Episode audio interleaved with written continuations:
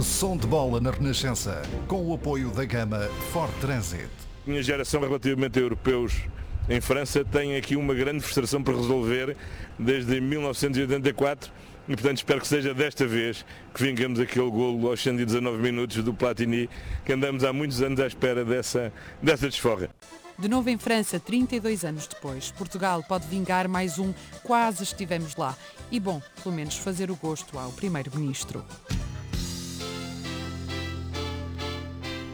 Voltamos a 1984, a primeira vez que Portugal chega à fase final do Campeonato Europeu de Futebol. A Federação Portuguesa encomenda aquele que se julga ser o primeiro hino oficial para a seleção. No lado B, que ouvimos, a obrigatória versão em francês para os imigrantes.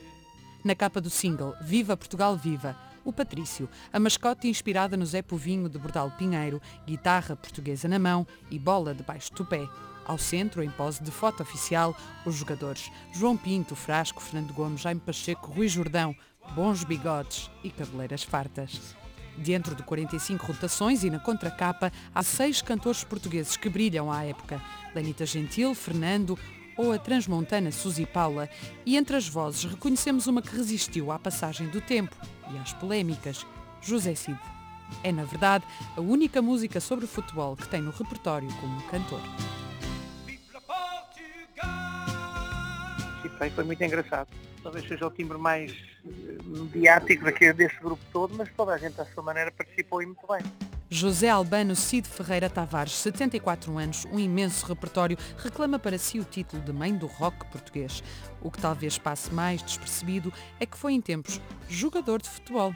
Fez parelha com Tony no Mugo Fores. Joguei, joguei com o Tony. Eu jogava uh, aquilo que se chama ponta esquerda na minha época centrava bem, com o pé esquerdo ou com o pé direito. Mas sinceramente não era nenhum coragem.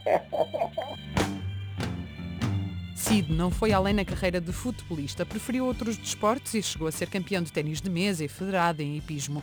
Já a Tony, conhecemos-lhe bem o percurso no futebol, para o qual levou o título de locomotiva de Mugo Fores.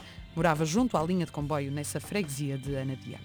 Tony integrou a equipa técnica da seleção nesse mesmo europeu de 84, para o qual José Cid cantou e revela-nos em primeira mão. Está a pensar gravar, com Tosé Brito, uma versão moderna do hino do Benfica. Voltamos ao passado por desforrar. Composta por Fernando e Luísa Riaga, com direção musical de Armando Gama, um hino para a seleção de 1984. Viva Portugal, viva! Nós seremos 10 milhões a palpitar. Nos estádios, nas bancadas,